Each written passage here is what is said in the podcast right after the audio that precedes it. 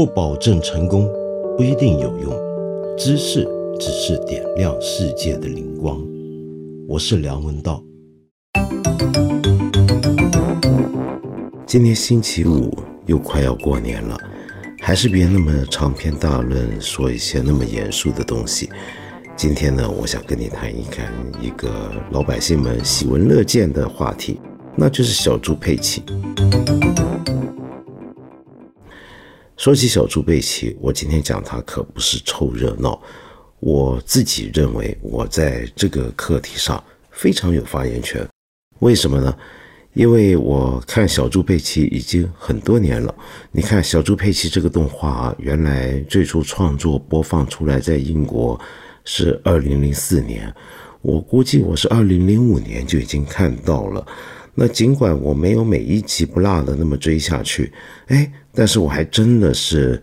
呃，凡是有播放的机会，有看到机会，我就定睛看着它，因为其实我很爱看这些，呃，给小孩看的片子，不管是动画或者是布偶做成的儿童游戏节目也好，比如说像芝麻街 （Sesame Street），呃，然后还有一个九十年代末两千年头非常火红的一个英国的。呃，真人扮演的一个玩偶戏，那就天线宝宝以及小猪佩奇的创作人 Mark Baker，呃，他之前有一部作品叫做《The Big Nice》大武士，都是我非常非常喜欢的作品，尤其是《The Big Nice》大武士啊，在中国不是那么火，不是那么多人知道，但是我非常推荐你有机会找来回头看一看。好，那么说回小猪佩奇。嗯，为什么小猪佩奇那么受到欢迎啊？这么一个来自英国，在我看来其实还非常英国化的一个动画片，在全球赢得那么多小孩的欢心，其中一个理由，那就是因为它的画风跟它的画法其实非常像小孩自己会画的图画。举个简单的例子啊，你如果看过小猪佩奇的话，你会注意到。这里面几乎所有这些小朋友、小动物，他们住的家都在一个山丘顶。比如说小猪佩奇，他这一家就是住在一个弯起来的一个小山的山顶。为什么呢？呃，其实这个创作者，我后来看过他的访问，他还解释过，就是因为他注意到小孩子画房子啊，比如说你叫他画他自己的家，哪怕他住公寓楼，他画出来他的家。就是一个独立的、有屋顶的这么一个独立的小院，一个小房子。而且呢，这里面重要的不是他认为他家应该有这么大的一个独门独院的小房子，而是因为他想到他家，想到这是一个独立的空间。那么，因此他们在画小猪佩奇的家的时候，就要把他的家的这个独立性的感觉更进一步突出。所以呢，就直接把它画在一个山丘上，那这样子最符合小孩的直觉了。由此可见，你要创作一个受到儿童欢迎的作品，真不容易。这不是大人然后假装自己说我有个童心，然后我想象童年的小孩该喜欢什么去创作，不是这么简单的。你还得真的做过些踏实的研究，从小孩的角度来出发。去把啊小孩眼中会看到的世界跟人际关系把它画出来，因此这可能就是小猪佩奇会在全球那么受欢迎的原因之一。可是问题是，你看我迷上这个动画片的时候，我也不是幼儿，也不是儿童了，那为什么我也爱看呢？事实上，很多大人都爱看小猪佩奇，这个东西啊就比较复杂了。嗯，其实我们喜欢看小猪佩奇的那些成年人啊，你仔细再去问的话，你会发现，也许都跟我一样，我们还都很喜欢看一系列的原来是给小孩看的东西。除了我刚才讲的那些动画跟那些布偶剧之外，其实我还很喜欢 Miffy，就荷兰的呃插图作者 Dick Brunner。他创作的 Miffy 的动画，我也很爱看，我甚至连他主题歌都会唱，什么 Miffy Sweet Little Bunny Miffy and Friends，哇，多好听，对不对？简直最优美的音乐。焦元溥应该讲讲这个音乐才对。OK，那么回头说回这个这些动画片为什么受到欢迎？回想当年我刚刚开始看 Teletubbies 的时候，天线宝宝的时候啊，呃，我记得那时候读过一个讲法，说原来迷上天线宝宝的不只是我这个当时这么一个香港的一个人，半夜回家就在家里面看着他傻乐。而且，原来英国有一批很特定的人群也很喜欢看《天线宝宝》，那是什么人呢？是一群瘾君子，没错，一群吸毒的人。那为什么呢？居然，呃，有人做过研究，给出的解释是这样的：说，因为《天线宝宝》啊，它太过迷幻。那么天线宝宝的呈现出来那个世界，基本上就跟一个嗑药成瘾的人看到的世界差不多。所以一个人嗑完药回到家里面要睡之前，头脑里面还昏昏胀胀，看到世界五颜六色。哎，看到这个天线宝宝，哎呦，那个感觉太舒服了，简直像人间仙境。所以你注意那些瘾君子，他们说啊，他们看天线宝宝那个反应，就跟他们嗑了药一样，就傻乎乎的在那乐着。好，那这个讲法很侮辱我自尊心，我不嗑药，对不对？但我也爱看天线宝宝，看的也还挺瞎乐的。那所以我们要从别的角度来入手，想想看还有什么解释办法。那么后来我们知道啊。小猪佩奇呢，曾经在中国有段不如意的日子。那么有一阵子呢，像抖音是把它禁掉了，你连搜索都搜不到。原来你可能听说过，或者你知道，就是在中国，小猪佩奇是跟社会人这个概念捆绑在一起。那社会人当然在中国社会是个崭新的讲法。讲的就是一些混社会的人，就带着点江湖下三滥的气味。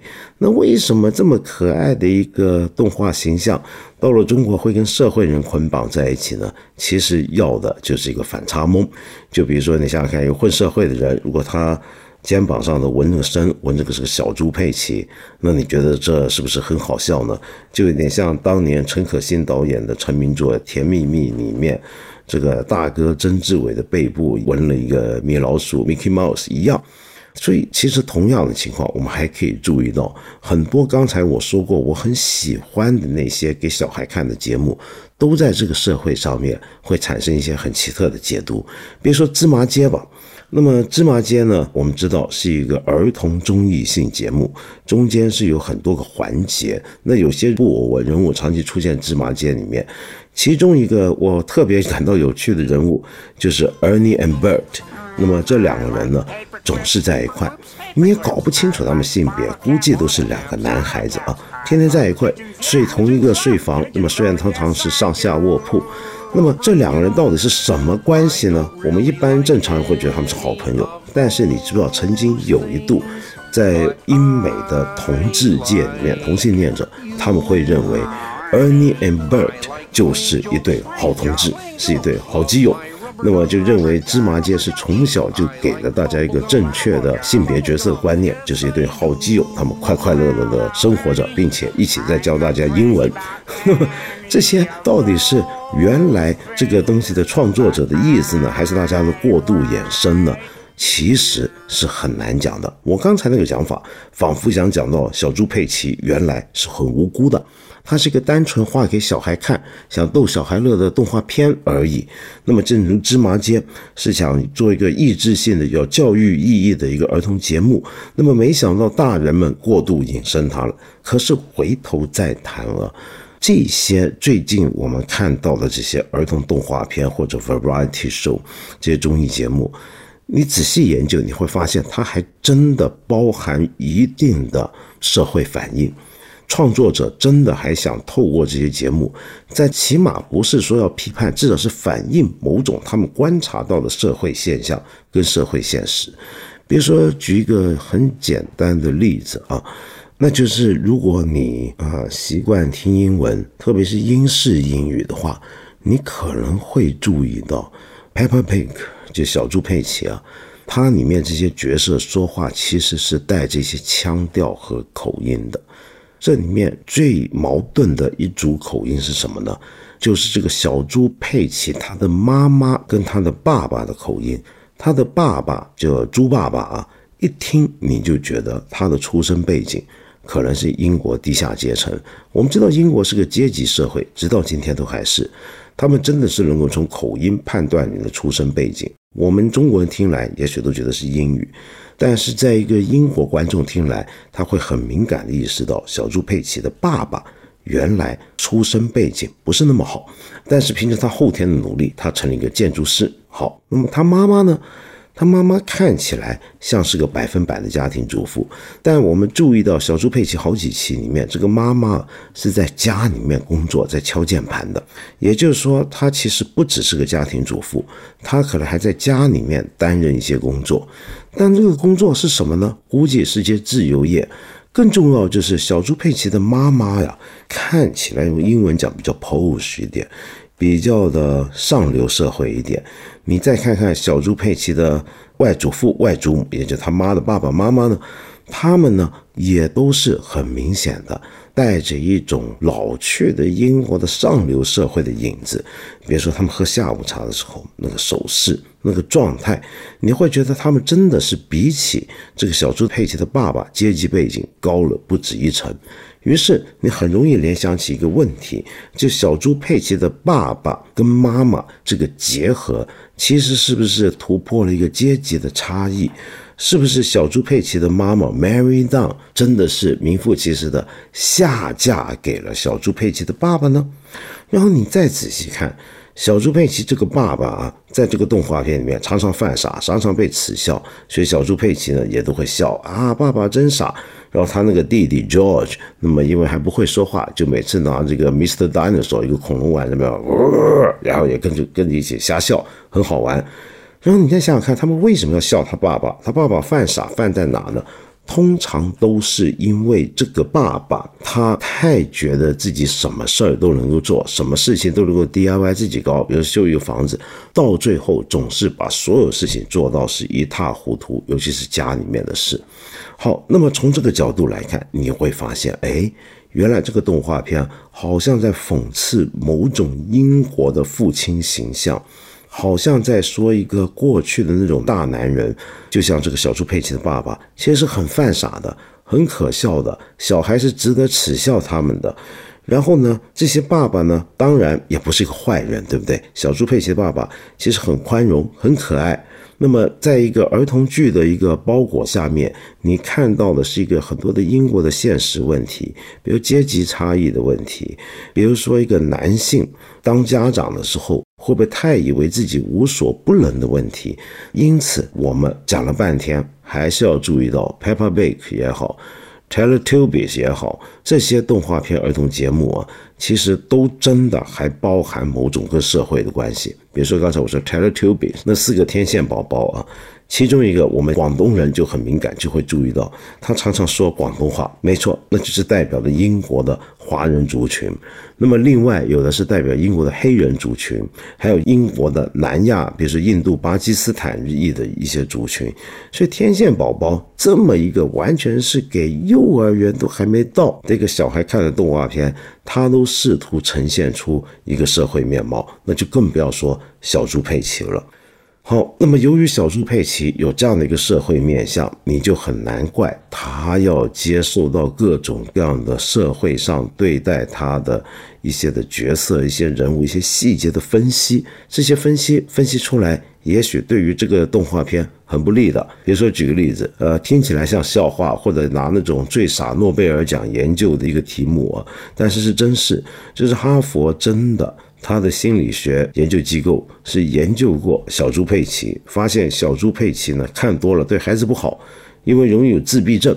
为什么呢？因为他们说呢，小猪佩奇里面角色呢都非常的自我中心，对他人的感受是无感的。那这是一个典型的自闭症的症候。那看了多了，哇，你就自闭症了。那这个讲法当然很不靠谱，就以为你一个东西怎么看多了就那么直接受它影响。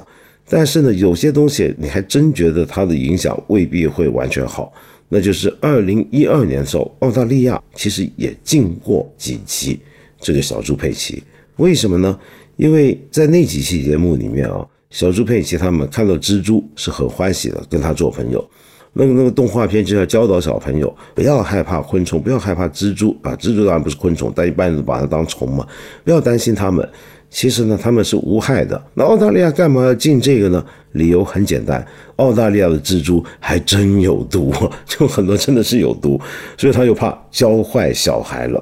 那我今天要讲的最后一个东西，就不是说小猪佩奇到底会不会教坏小孩，或者他哪几期会对孩子们造成不好的影响，而是这一类的儿童动画片。嗯，很多时候他的目的原来是要给小孩子看，但是大人也会看。而大人一看就会看出了这一些创作者透过小孩的这个童话世界，想要带给我们看到的成人世界是什么样子。那么又由于小孩的健康成长、心理状况是所有成人都关心的，所以我们全部人都觉得自己对着这些儿童为观众对象的这些动画片或者布偶片，我们人人都有发言权。我们人人都能够决定它什么时候好，什么是不好。那么，因此，所有这一类的做给小孩的亲子类的这些节目，在我看来，大概是世界上最难做的节目。而在这个情况下，都还能够做到大受欢迎，比如说 Peppa Pig，那你可真是牛了。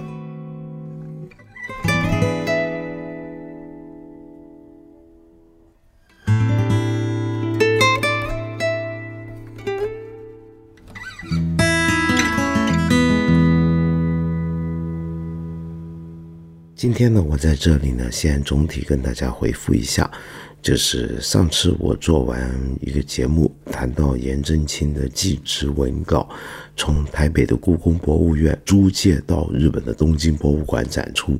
那么这件事情呢，有很多人反映说，文化交流没有问题，但是问题是这是个纸制品，非常脆弱。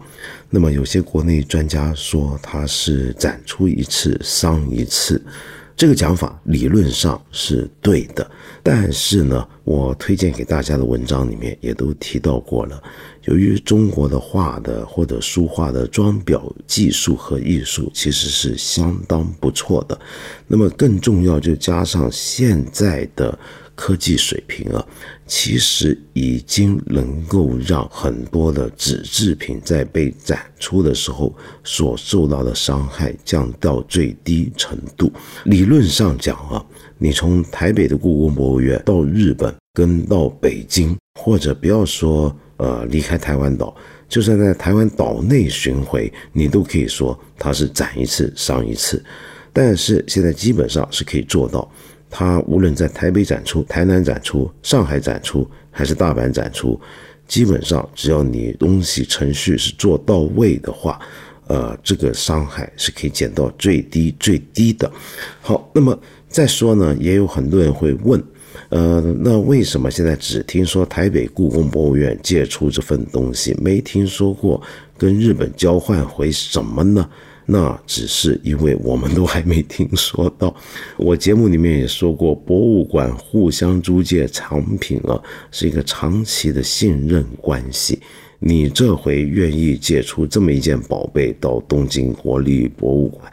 那么东京那边呢，也将来就有了一个义务，要投桃报李，要回报一些东西到台北故宫。但这个东西不是一买一卖现实的就产生的，而是要看个别展出需要，你需要什么东西的时候，他们那边在评估，相应的做出回报，一般都是这么做。如果你是一个常常看世界各地的博物馆或者国内的美术馆的展览的朋友，你常留意这方面，你必然会注意到这个现象的。好，那么今天我主要呢想回应一下，有一位朋友叫西河，他谈到的这个问题呢，跟我们今天讲的稍微有点相关。他就说呢，他已经毕业两年，出色社会。那么步入社会之后，人确实现实了很多，而且看到社会阴暗面。可是呢，他仍然有点拒绝长大的意思啊。就是说，虽然是要做大人了，但是内心还是希望保留住孩子的天真和单纯。该怎么办？呃，其实我以前也讲过，真正的所谓的天真和单纯呢。呃，我自己觉得小孩的天真和单纯当然让人羡慕，但是那其实并不是值得称赞的美德，那只是因为那个孩子还没有经过社会的熏陶、完成跟考验而已。什么样的天真或者所谓的童真才值得赞美呢？那就是这个人其实已经见过很多的社会的问题，知道社会上种种阴暗的东西，他仍然天真的话，那这就叫做经过考验了。这个时候，这就真的是一种凭自己的努力所造就的美德。一个美德称得上是美德，多半不是因为你先天就有它，而是因为你后天造就出来的。但是，我觉得，当然，这个世界上。能够做到这样的一点的人，也就是说，在社会中打滚很多年，依然保持某种童真，是很难很难的。我们反而要小心的是什么样的情况？就有些人呢。他其实自己心思复杂到阴险到无以复加的地步，他偏偏他对自己的自我认知以为自己很单纯，于是他的自我认知跟他的现实的自我中间出现了一个巨大的鸿沟，这种情况恐怕才更麻烦、更吓人。我们八分这个节目每星期三、每星期五都会在看理想 APP 和看理想微信公众号同步更新，欢迎你给我留言，提出你的问题或者建议。我们今天就先聊到这里了，下期节目再接着谈。